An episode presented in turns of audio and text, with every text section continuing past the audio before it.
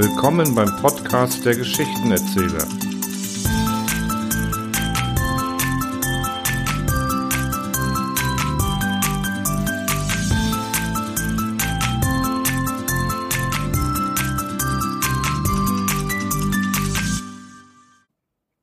Heinrich Bredow Der Weg zur Ehe Bastian Sörgel war ein Junggeselle in den besten Jahren.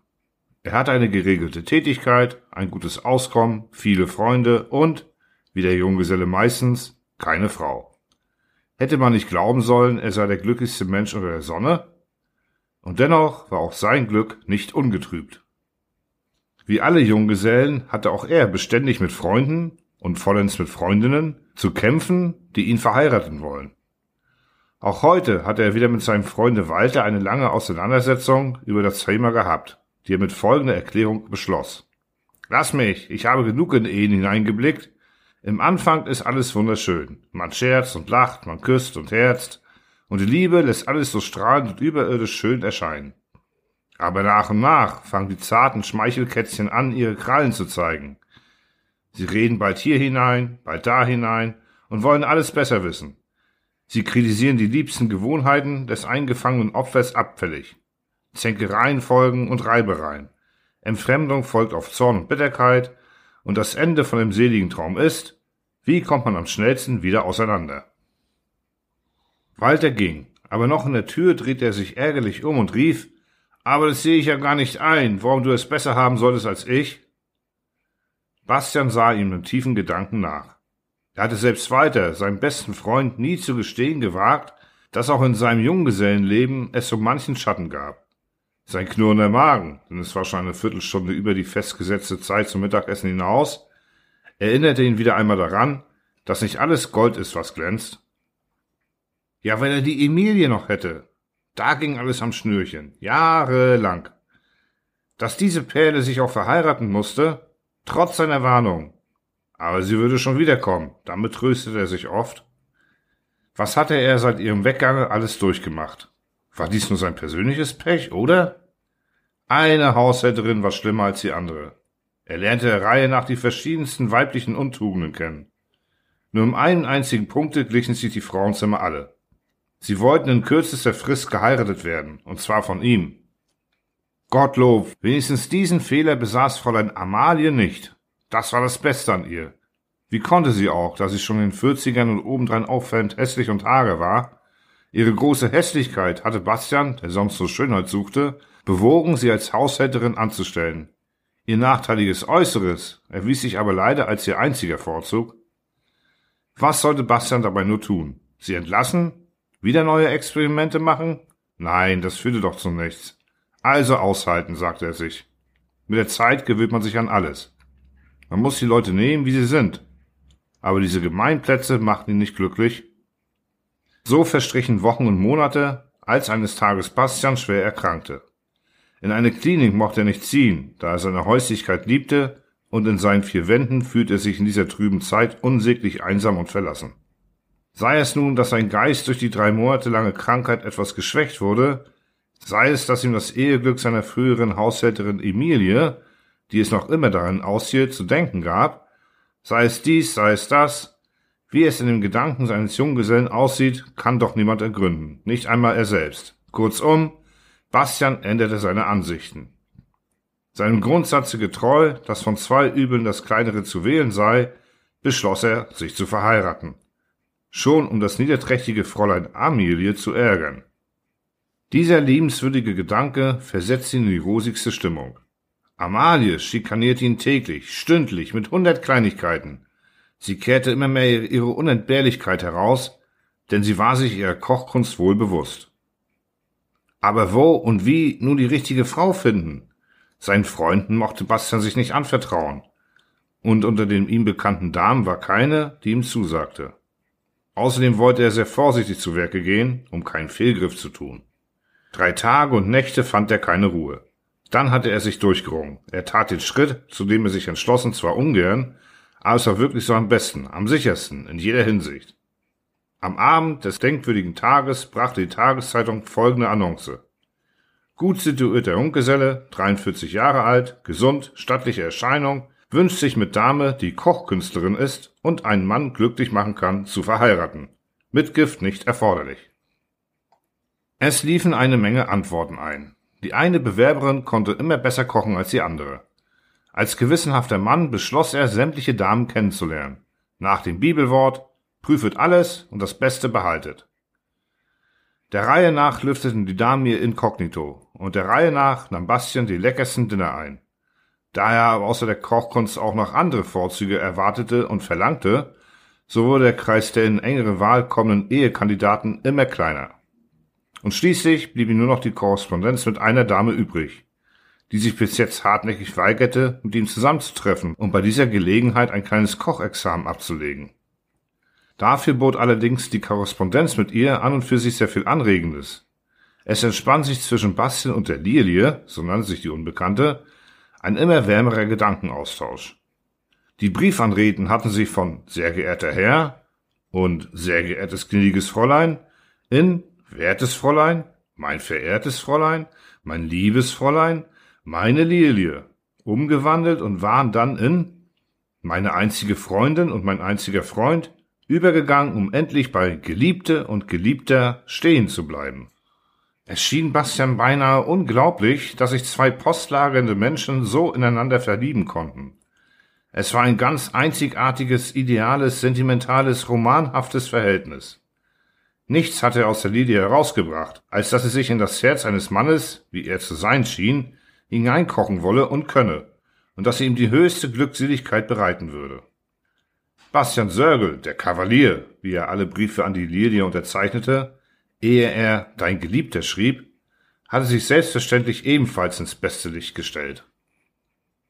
Aber diese Anonymität konnte doch nicht so ewig fortgehen. Bastian konnte schon keine Nacht mehr schlafen und die Lilie, wie sie schüchtern zugab, auch nicht. Dennoch zögerte sie, dem Drängen des Geliebten, der ihr wiederholt ein Zusammentreffen auf neutralem Boden vorschlug, nachzugeben und vertröstete den Ungeduldigen von einem Tage zum anderen. Bastian wurde immer nervöser und seine Haushälterin schikanierte ihn immer ärger. Kurzum, es war nicht mehr zum Aushalten und es musste zum Krach auf der einen und Ach auf der anderen Seite kommen. Am Mittag desselben Tages, an dem Bastian die Zusage seiner Lilie in Händen trug, ihn am Abend auf der letzten Bank der Seufzerallee zu treffen, kam es zum Bruch zwischen ihm und Fräulein Amalie, die sich täglich mehr zur Megere herausbildete. Sie musste schließlich durch den Arm der hohen Übrigkeit an die Luft befördert werden. Und dann atmete Bastian erleichtert auf. Seine Gedanken kehrten von der unholden Lös der geliebten Lilie zurück. Wie sinnig hatte sie den Ort des ersten Stelldicheins gewählt? Jede Faser seines Wesens zitterte der Seelenbraut entgegen. In seiner verliebten Unruhe rannte Sörgel auf das Telegrafenamt und depeschierte seiner Lilie, dass er sich soeben glücklich seines Hausdrachens entledigt habe. Erst auf dem Rückwege fiel ihm die Zwecklosigkeit seines überflüssigen Tuns ein. Schwerlich würde die Dame heute noch zur Post gehen, wenn ihr so ähnlich zumute war wie ihm. Nur noch wenige Stunden Geduld und er hielt seine angebetete Lilie in den Armen. Er geleitete sie im Triumph in sein Heim. Und er, halt, halt, Blumen musste er haben. Viele Blumen, weiße Lilien. Er lief von einem Gärtner zum anderen, kaufte alle weiße Lilien auf, die in der Stadt zu haben waren, und schmückte seine Wohnung damit. Er bestieg sogar den Pegasus und verfertigte als Willkommensgruß folgende wunderbare Verse. O holde Lilie zart und fein, auf ewig sollst du die meine sein. Diesen Erguss wollte er anfangs an der Tür seines Schlafzimmers befestigen hielt es aber dann doch für sinniger, das Kindlein seiner Muse mit Reißzwecken an den Küchenschrank zu heften. Noch einmal prüfte er seine sämtlichen Festveranstaltungen, parfümierte die Luft, die ein wenig nach Tabak roch, mit Veilchendüften, und dann eilte er beflügelten Fußes dem Ziele seiner Sehnsucht entgegen. Das verabredete Erkennungszeichen, eine leuchtend weiße Lilie, trug er vorsichtig in der rechten. Er traf natürlich viel zu früh ein. Die letzte Bank war von Knospen im Buschwerk im Halbkreis umgeben. Die Kastanien breiteten ihr Laubdach darüber hin. Es war ganz dunkel darunter. Bastian konnte die Umgebung kaum noch unterscheiden. Er stellte fest, dass die Bank frei war und setzte sich in eine Ecke. Seine Lilie leuchtete gespenstisch aus dem Dunkel. Es waren aufregende Minuten. Ein Gefühl verzehrender Leidenschaft durchrann mit leisem Beben seine Glieder. Nun mussten sich ja sein lebensschönster Traum gleich, gleich erfüllen. Greifbar stand das Bild seiner Geliebten vor seinem inneren Auge schlank und zart wie eine Lilie, und er spähte in die zunehmende Finsternis hinaus und horchte aufmerksam. Träumend schloss er die Augen und fühlte schon die glühenden Küsse. Da fuhr er zusammen. Es war kein Traum. Er wurde tatsächlich um Hals und geküsst, heiß und wild und leidenschaftlich. Er blickte auf und sah in der Dunkelheit eine zweite Lilie aufleuchten. Also sie war's wirklich, leibhaftig, Arm in Arm genossen sie selige Minuten. Geliebter hauchten ihre Rosenlippen. Geliebte, flüsterte sein bebender Mund. Lass uns gehen, flüsterte die Lilie. Ihm war's recht, und sie gingen durch die dunkle Allee und sprachen kein Wort. Sie waren noch so im Banne des Unirdischen, dass keins des anderen nach den Namen fragte. Es war ihnen gleich, wer sie waren. Es genügte ihnen, dass sie sich liebten. Das Tadelnswerteste, was jemand tun kann, ist, Verliebte in ihrer Andacht zu stören. Es gibt aber Unholde, die dies Handwerk zu ihrem Ergötzen betreiben. Auch Bastian und seine Lilie fielen solch einem Scheusal zum Opfer. Sie hatten ihn nicht kommen gehört, den nichtswürdigen Vertreiber, der plötzlich vor ihnen stand und eine elektrische Handlaterne hell aufleuchten ließ. Ein Schrei des Entsetzens entfloh den Liebenden. Dieser Lichtblick zerschmetterte in einem Augenblick ihr ganzes seliges Liebesglück. Für immer. Der Unheilstifter rannte davon, und Bastian lief ihm mit jugendlicher Behendigkeit nach, obwohl er am ganzen Körper zitterte. Er hatte den Menschen bald eingeholt. Auf einer Verkehrsinsel, dicht unter dem mächtigen, hellstrahlenden Kandelaber, gelang es ihm, den Fliehenden zu stellen. Der leichtfertige Jüngling glaubte, sein letztes Stündlein sei gekommen. Aber stattdessen streckte ihm Bastian seine Hand entgegen, schüttelte sie kräftig und sagte, ich danke Ihnen, mein Herr. Und ehe der Verbüffte sich von seiner Überraschung erholen konnte, war Bastian verschwunden. Der junge Spaßvogel ging kopfschüttelnd weiter fest überzeugt, dass er es mit einem Verrückten zu tun hatte. Bastian rannte nach Hause, zerrte die unschuldigen Lilien aus ihren Gläsern und warf sie auf die Straße, zerriss den Willkommensgruß, trampelte wütend auf seinen Fersen herum und steckte die Fetzen in den kalten Herd. Dann zündete er eine seiner schwersten Zigarren an und qualmte energisch, um die Veilchendüfte auszuräuchern. Schweigend starrte er dabei ins Leere. Finsternis ringsum, Finsternis in ihm. Es war nicht zu fassen. Die Lie war seine am Mittag hinausgeworfene Haushälterin. Da fuhr er auf. Es klingelte. Nur jetzt keinen Menschen sehen. Bastian rührte sich nicht. Es klingelte abermals, wenn auch sehr schwach. Zögernd erhob er sich, um nachzusehen. Wer ist da? rief er vorsichtig durch den winzigen Spalt. Die Lilie lispelte es draußen ganz verschämt. Krachend flog die Tür wieder ins Schloss. Sie unverschämte, aufdringliche Person, schrie Sergel empört.